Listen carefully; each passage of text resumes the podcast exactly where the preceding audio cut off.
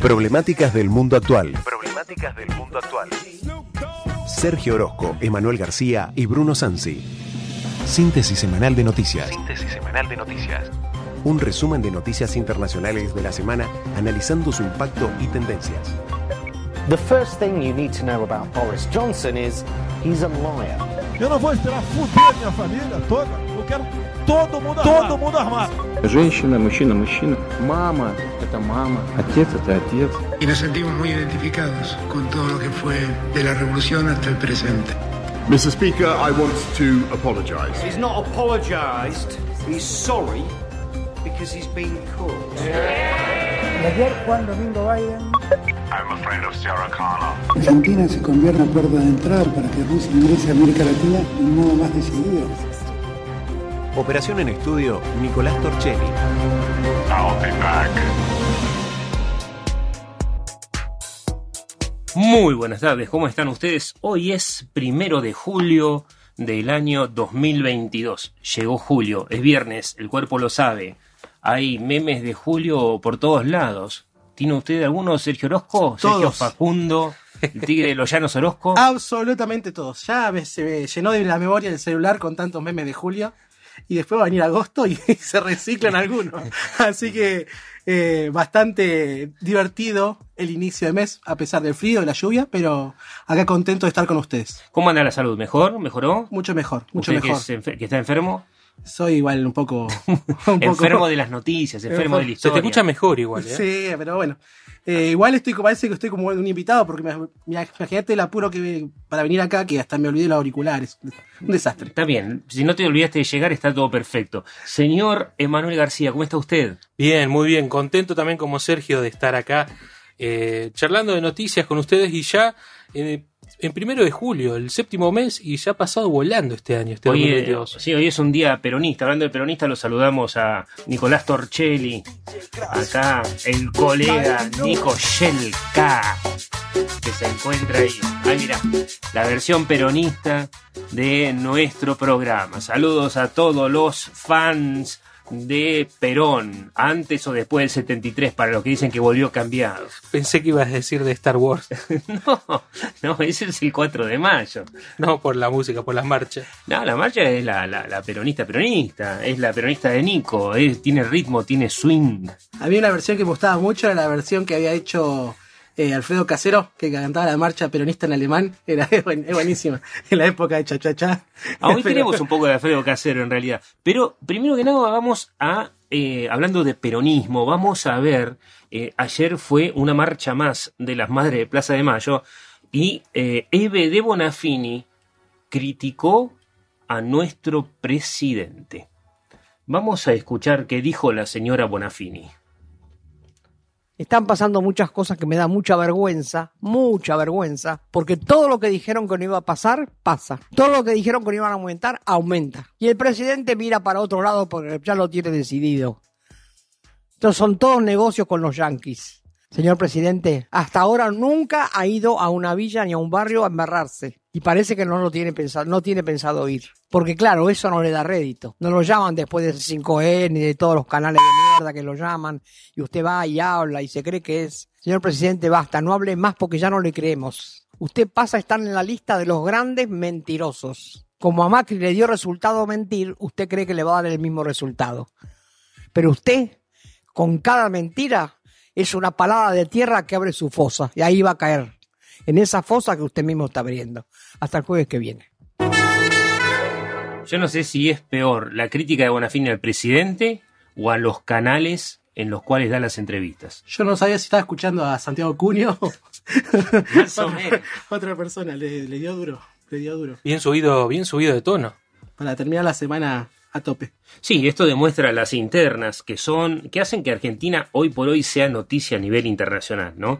Las internas dentro del gobierno, obviamente Eve Bonafini en este día tan importante para los peronistas se desayunaron con esta crítica hacia el presidente del peronismo, que si no me equivoco, ¿no es Alberto Fernández? Claro, pero además, eh, como decías vos recién, esto muestra una de las cuestiones que están ligadas a la interna peronista y a cuál es el quiebre que hay dentro del grupo gobernante, que es el grupo del Frente de Todos. eh, y cómo también cada grupo se apoya en diferentes sectores o grupos sociales. Algunos, eh, si se quiere, una parte, por ahí la de Cristina, que ya no, no lo hablo yo, sino que lo han hablado muchos periodistas y analistas políticos, que se basa o tiene su fuente de poder en, en el apoyo de gobernadores y algunos intendentes del conurbano, y el caso de Alberto Fernández, que trata de apoyarse de alguna u otra manera con los movimientos sociales, movimientos piqueteros o algunos grupos eh, cercanos a ellos. Sí, sobre todo Pérsico, ¿no? Y esa otra línea, la línea no tan K, digamos. Así que bueno, por estas cosas somos Noticia Internacional. También te cuento que ya que estamos, no salimos, o te, mejor dejamos para después. Háblame un poco de Boris Johnson, Sergio. Decías que tenías novedades con respecto a Boris Johnson. Y yo te cuento las novedades que tenemos nosotros respecto a Boris Johnson. Ah, muy buenísimo, buenísimo. Yo lo que te comento lo que dijo en un discurso muy importante porque se cumplieron 25 años de, entre comillas, la devolución de Hong Kong a la República Pu- Popular de China. Sí. Hong Kong era una colonia británica hasta el año 97 que había sido apoderada por Inglaterra en la época del imperialismo, en el siglo XIX. En la época de la guerra del opio, si no me equivoco. exactamente, exactamente. Cuando quisieron limpiar así, de una forma de decirlo, a la emperatriz Bru- viuda y toda esta cuestión que sucedió después. Sí, La época y de los boxers. Justamente eh, Hong Kong pasa a ser parte de China, perdón, de Inglaterra, del Reino Unido, en el año 41, dentro de la Primera Guerra del Opio. Hay un acuerdo, una convención en, eh, que se llama Convención de Chuempe, en la cual se decide o se declara que Hong Kong pasa a ser parte de Inglaterra. Y antes de que sigas, ¿por qué se llama guerra del opio, Sergio? Guerra del opio se trata justamente por un tipo de, de droga que, que se plantaba en esa región, sobre todo en la actual Afganistán, norte de India, sur de China, y que hasta el día de hoy se sigue plantando en esa región. Eh, no solamente era por eso, sino por una cuestión de impuestos y justamente del tráfico y la comercialización de esa sustancia A ver, en esa región. los ingleses le pedían a los chinos libre comercio. Libre comercio. Libre comercio. En una época en, en las sociedades en las cuales el libre comercio existía en algunas regiones, en algunos lugares, pero que no estaba tan desarrollado como en el lugar, en el continente europeo. Claro, lo que pasa que en las zonas de, de Pakistán y la India, como vos decís, que se plantaba originalmente té, ¿no? Y ese té se exportaba a China, de pronto los campesinos empiezan a plantar opio a dormidera, un tipo de amapola, y los ingleses ven que es más negocio el opio que el té en ese momento y quieren introducirlo dentro de China y en ese momento las autoridades chinas dicen no, no traigan opio acá, no envenenen nuestra gente y bueno, le hacemos la guerra, dijeron los ingleses. Además, eh, con esta guerra, además de incorporar Hong Kong, eh, también eh, se logran justamente varios acuerdos que son llamados los acuerdos desiguales, los tratados desiguales, porque le dan muchos beneficios a Inglaterra en cuestión impositiva en esta región, sobre todo en China. Eh, para que tengas una idea, por ejemplo, el banco HSBC se fundó en esta época justamente para administrar todas estas transacciones comerciales que iba a llegar adelante Inglaterra, o mejor dicho, Reino Unido, en esta región del planeta. ¿Qué dijo Boris Johnson? ¿Qué dijo? Dijo Boris Johnson lo siguiente, hicimos una promesa al territorio y a su pueblo, y tenemos la intención de cumplirla, de hacer todo lo que podamos para que China cumpla sus compromisos. Esto lo menciona en relación al vínculo que tiene Gran Bretaña con la isla, con el- la región de Hong Kong, que no es la única región que se devolvió a China en la década del 90, también hay un pequeño territorio que se llama Macao, que pertenecía a Portugal y que también se le devolvió. portugués, Sí, se le devolvió en esa época. Macao. Eh, Hong Kong es un escenario, si se quiere, importantísimo para la región porque eh, es un contrapeso a las políticas chinas de expansión sobre el territorio sobre todo la, la- la franja costera que tiene al sur del país. Y además porque Hong Kong siempre lleva adelante grandes movilizaciones enarbolando lemas como libertad, participación política y críticas muy fuertes al Partido Comunista Chino. Claro, porque debemos recordar que mientras Hong Kong no era parte de China, sino que al pertenecer a Inglaterra era parte de Occidente, ¿no? Era un estado muy especial, porque eran chinos, pero no compartían el mismo gobierno. Entonces, ¿qué pasó? Esta gente aprendió a vivir en libertad, con reglas democráticas, elegir a sus líderes, etcétera, y ahora que es de China, China incumplió, por decir así, parte del acuerdo de esa entrega que había hecho con los habitantes de Hong Kong y empezó a reprimir las manifestaciones políticas en contra del régimen. Sí, eso de libertad igual es eh, libertad o democracia formal, porque dentro de la práctica real o política, dentro de la población de Hong Kong, eh, se discute mucho eso, incluso eh, en Hong Kong hay mucho poder y mucho peso de lo que serían, bueno, como en todos los estados, ¿no? Pero las mafias, el tráfico de personas y bueno. No me está Eh, contando nada nuevo. No, no, pero sin embargo es una, una región muy complicada para hablar incluso de democracia, hasta incluso se podría discutir si hubo realmente un Estado o algo, una práctica democrática en Hong Kong antes de la ocupación o de la reincorporación a la República Popular China o la China comunista. Creo que yo había partidos políticos, por ejemplo. Había partidos políticos, pero, por ejemplo, la participación de la población era mucho más baja que en pa- países como considerados como los nuestros, los europeos. Y además, eh, muchos han planteado que en realidad lo que había en Hong Kong era simplemente eh, extensiones de los partidos tradicionales ingleses o británicos y tenían Lo cual para- es entendible, porque Sí. en Inglaterra. Sí, pero eh, no que haya una participación efectiva o por lo menos auténtica o local de los hongkoneses. ¿Y de esos partidos cuántos quedaron? Esos partidos que nadie. ¿Cómo no quedó nadie, Sergio? el partido, aparte que el Partido Comunista Chino es el único oficial en China. Pero además, eh, hay, en, detalles. Jo- en Hong Kong también se han refugiado muchas personas que han escapado de China, eh, por ejemplo, la China popular o la China comunista, la China continental, se han incorporado a Hong Kong e incluso han hecho reclamos, no solamente desde lo que son opositores al gobierno, sino que también del movimiento obrero y muchos comunistas que eh, han luchado fuertemente, sobre todo por la libertad sindical. Mira qué bueno que Nico no te pone más la cortina del padrino. Te No, pone pero- música china. Eh, pero a mí, me- a mí me fascina todo lo que Me hace acordar al, al tigre eh, Grouching Tiger Hidden Dragon eran. ¿Cómo se llama la película esa? Espectacular. ¿Cuál? De los 2000. Eh, un tigre escondido, un dragón acechando, no al acecho, no me acuerdo. No, sé, no hablemos más de felinos porque yo tuve una discusión y el otro día me asusté con lo del puma. Te asustaste con lo de Con el Puma. puma. Ahora dijeron que apareció un ciervo blanco. Acá en el Trelew. Dios mío, yo no. Cada día más rara la fauna. Se escapó, el ciervo blanco ese se escapó de la serie de Dexter. Viste que la última temporada de Dexter, el asesino serial, justiciero, vengador, ex policía, eh, aparece con un ciervo blanco. ¿Sabías esa? No, no la vi la Así serie. que estamos dexterizándonos. Ah. Eh, mira, te propongo lo siguiente, antes de seguir con la próxima noticia, no, a ver, háblame vos, decime qué pasó, vamos a hablar de Turquía rapidito y vamos a hablar un poco de Zelensky y vamos a escuchar el tema musical que traje hoy, que es medio turco, medio ucraniano. Repaso de lo que hablaron ya con Ulises la semana y la cuestión de Turquía sobre eh, el escenario internacional, que incluso llega a plantear que si se llega a votar a favor de Suecia y Finlandia, va, va a vetar, en caso de que así lo vea conveniente, el ingreso de estos estados a la OTAN. ¿Cuál es el principal límite que plantea Turquía hacia, hacia Suecia principalmente? Es que en las cumbres que se han realizado, sobre todo la última en Madrid, eh, se han planteado 10 artículos, pero lo que protesta Turquía es que Suecia está interviniendo fuertemente en la cuestión interna turca, que Con es el, PKK. Exactamente, con el, la cuestión del Kurdistán, que es una población que intenta liberarse del país turco, y que bueno, el PKK, como decís vos, está acusado de terrorismo por el Estado turco, por lo tanto, si Suecia ingresa, Perdón, ¿cometen atentados terroristas o no los del PKK?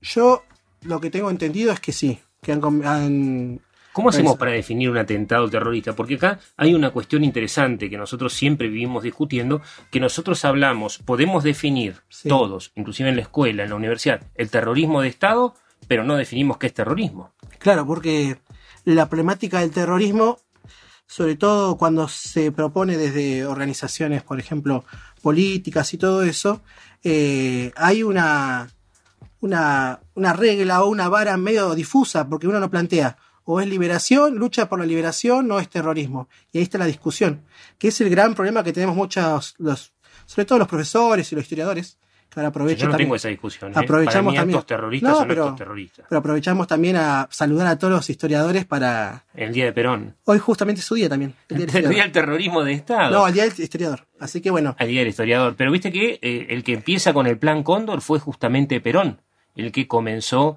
con las reuniones eh, con Chile y después en un gobierno democrático, cuando una mujer era presidenta, la señora María Estela Martínez, en el año 74 y 75, se dieron las primeras reuniones para organizar eh, esta contrainsurgencia, como le llamaban ellos, la lucha contra el terrorismo y que nosotros llamamos como terrorismo de Estado, eh, con lo que se fue a llamar el Plan Cóndor.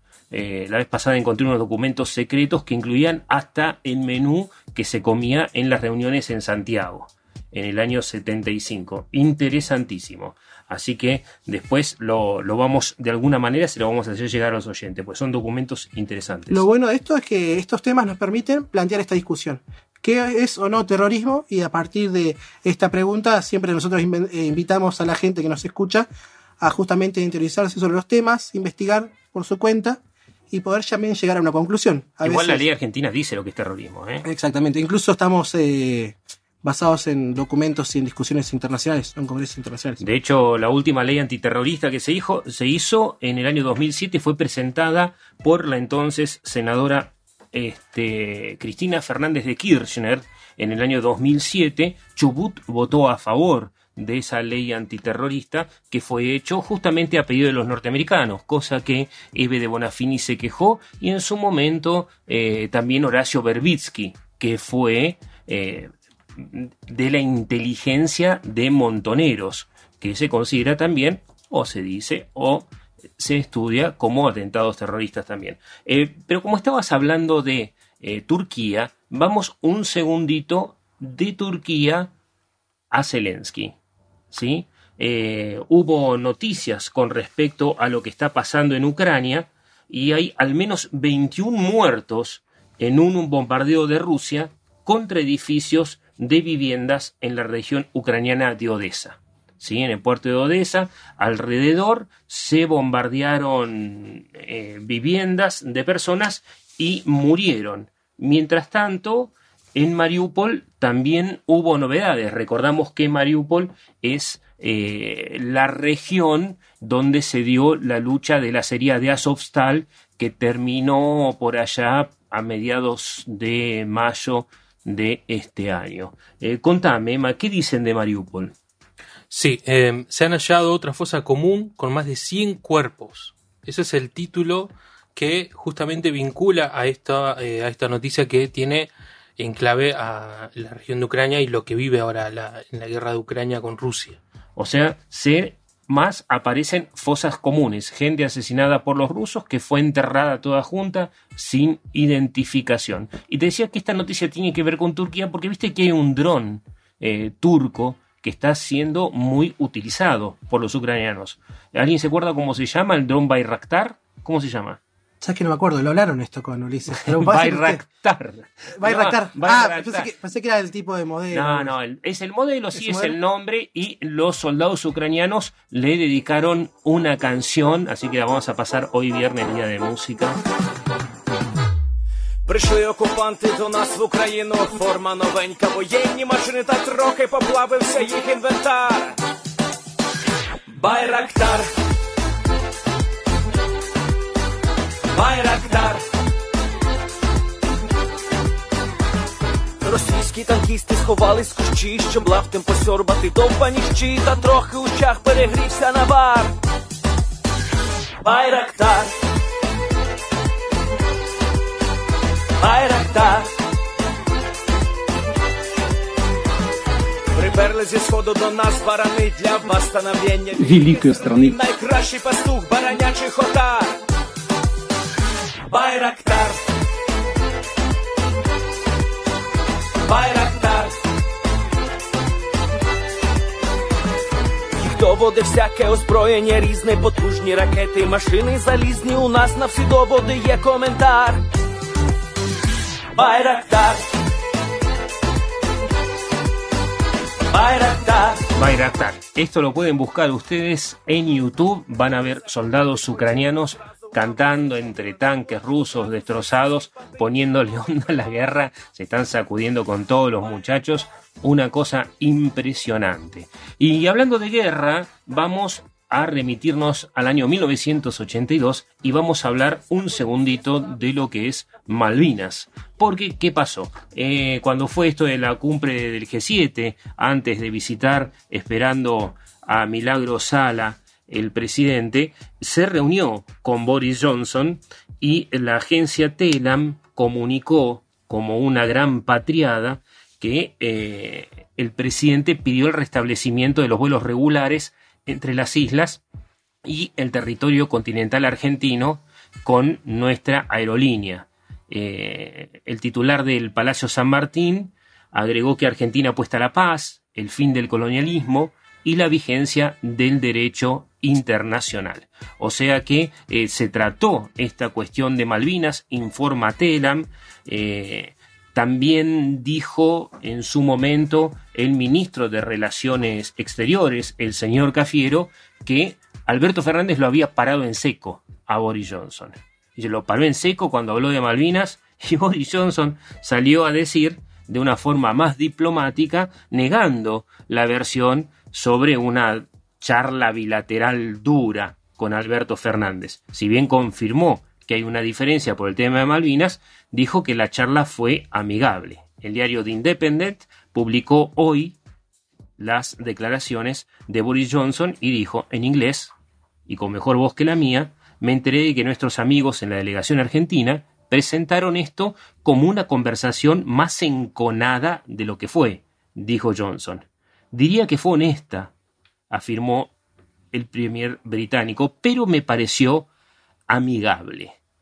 Este, hice notar que estaba perdiendo, estábamos perdiendo mucho tiempo hablando de Ucrania desde el principio y eh, era importante destacar, según Johnson, que justamente esto que está sucediendo en Ucrania tiene que ver también con el derecho soberano de las personas independientes a determinar su futuro, refiriéndose a los Kelpers. Así que nosotros vinimos acá como si hubiéramos patoteado a Johnson, así fue informado, así lo informa la agencia, pero los diarios británicos obviamente no dicen eso y en este caso podemos decir que Boris Johnson fue bastante diplomático para hablar, lo cual marca una diferencia de estilo. Igual te digo, Sergio, tanto Boris Johnson como Alberto Fernández fueron agarrados por su pueblo, rompiendo la cuarentena que ellos mismos habían impuesto. Así que, eh, siendo ellos contraventores, yo no sabría a quién creerle. ¿Vos a quién le crees? Yo por lo general no le creo a nadie, pero Ah, bueno. eh, sí, soy una persona que muy desconfiada.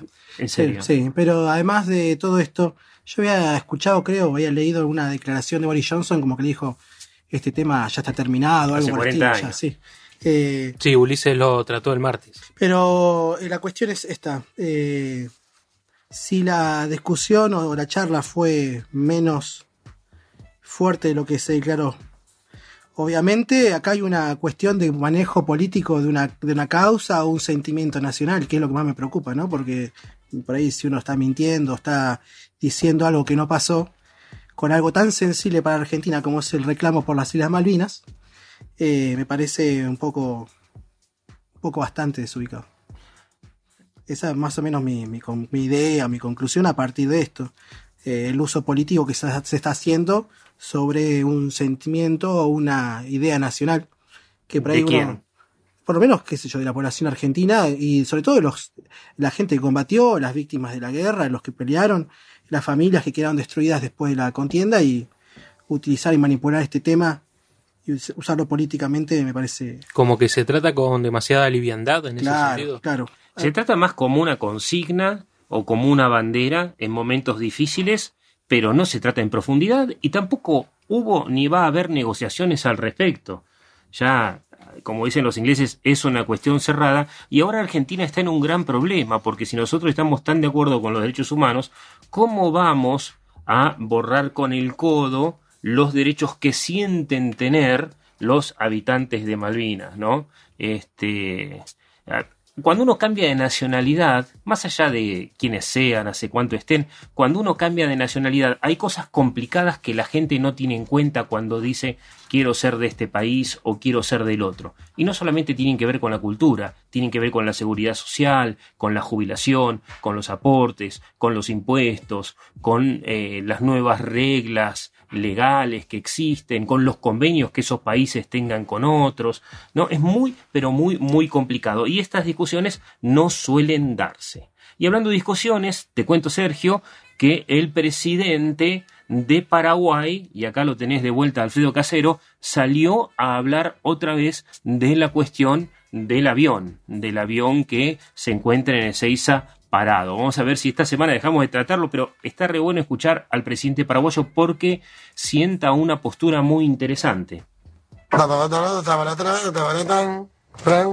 Y más cosas se van a saber en el tiempo. Realmente la inteligencia paraguaya hizo un gran trabajo para eh, poder determinar la, eh, la peligrosidad de este vuelo y desde, que Paraguay informó y alertó, eh, se pudieron hacer las averiguaciones y hoy vimos que gran parte de esa tripulación eh, tienen vínculos con el terrorismo internacional. Uno inclusive se operó la cara para cambiarse la cara en Cuba, imagínense, parece una película. Día paraguayo. Y bueno, Paraguay tiene un compromiso este, decidido en la lucha contra el crimen transnacional y el terrorismo. Y vamos a seguir, no importa de qué países sean, ¿verdad? Acá no es una cuestión contra ningún país. Es la lucha es contra el crimen internacional y contra el terrorismo.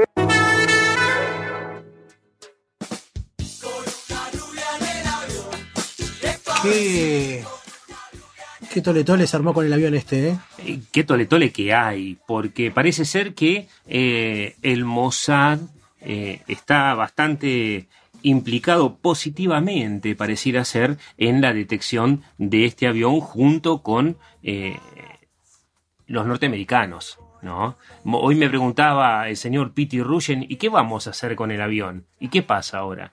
Y mira, el avión no puede despegar. ¿Y por qué no puede despegar? Porque nadie le puede vender nafta. O sea, la aeronafta o el gasoil que usen ellos, digamos.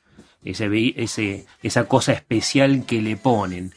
Vos sabías que cuando vino un avión de afuera, Sergio, para vos poder cargar el avión tenés que haber negociado antes la compra de los litros de combustible con alguna empresa. ¿Sabías eso? No, no sabía. ¿Cómo Claro, se claro, yo tampoco sabía. No es como ir a- una estación de servicio y, Y no, porque los aviones usan tanta, tan, tanto combustible que para cargar tenés que tener varios camiones para aprovisionarlo. Entonces tenés que esperarlos a los No es que aviones. agarrás y decís, bueno, dame 2000 de super. No, no. Ni te decís, che, tráeme cinco camiones y no tengo, hermano. ¿Qué pasó? Y está la ruta cortada. No, no funciona así. 2000 de super igual no es nada. No, ¿Qué no, no. Este, ¿Qué estoy diciendo? sin hablar del precio, de la diferencia de los combustibles en Argentina. No, y la Este, inflación. Sí, la cuestión es que tenés que hacer un contrato con una empresa y ninguna empresa le puede cargar por el simple hecho de que ese avión está marcado como un avión terrorista. O sea, está marcado como terrorista. Y esto es lo que dice el presidente de Paraguay. ¿Va a poder salir el avión de Argentina? Yo dudo mucho, porque nadie le va a cargar combustible. Nadie lo va a dejar salir. Encima tiene un transponder que no se conecta bien y ahora lo que no tiene son tripulantes. Así que eh, lo más probable es que este avión lo desarmen. Esto seguramente va a terminar pasando. Sergio, ya estamos. El avión no puede salir, pero nosotros tenemos que salir. Nosotros no tenemos que ir, sí, nos vamos a ir seguramente con Bayraktar. ¿Tenés alguna noticia de 30 segundos para nosotros, Sí? Misterio narco en Bahía Blanca. Una lancha abandonada y más de 140 kilos de cocaína flotando frente a una base de la Armada. Hablando de esto, es una esto es una película de Netflix. Pero, Hablando de hermano, a ver, eh, no tenemos nafta para el avión y aparecen kilos y kilos de marihuana, de marihuana, no, de cocaína flotando frente a lo que es la prefectura. ¿Y qué pasó?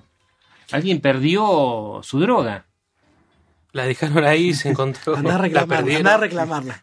Como el personaje No, nadie de- se hace cargo. Pasen a buscarla, como el combustible del avión.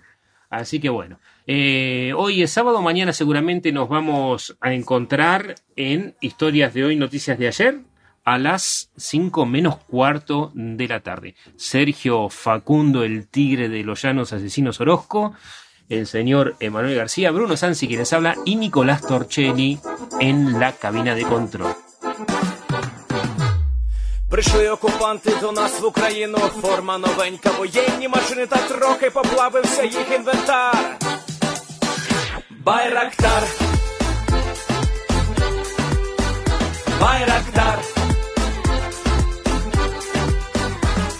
Російські танкісти сховались з кущі, щоб лаптем посьорбати довбані щі, та трохи у чах перегрівся навар. Байрактар. Байрактар.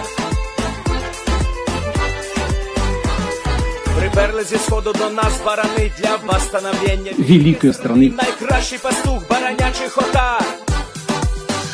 Байрактар. Байрактар.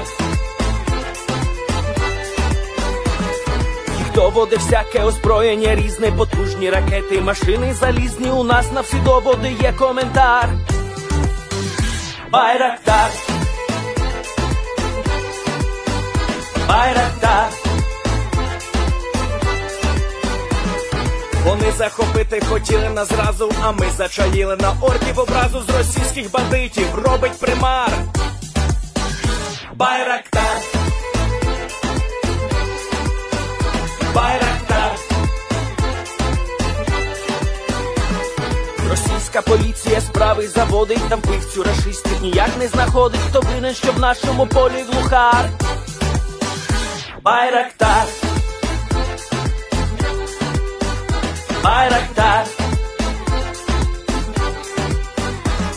Веде пропаганду кремлівський урод, слова пропаганди ковтає народ. Тепер нове слово знає цар. Байрактар. Байрактар. Байрактар. Байрактар. Байрактар.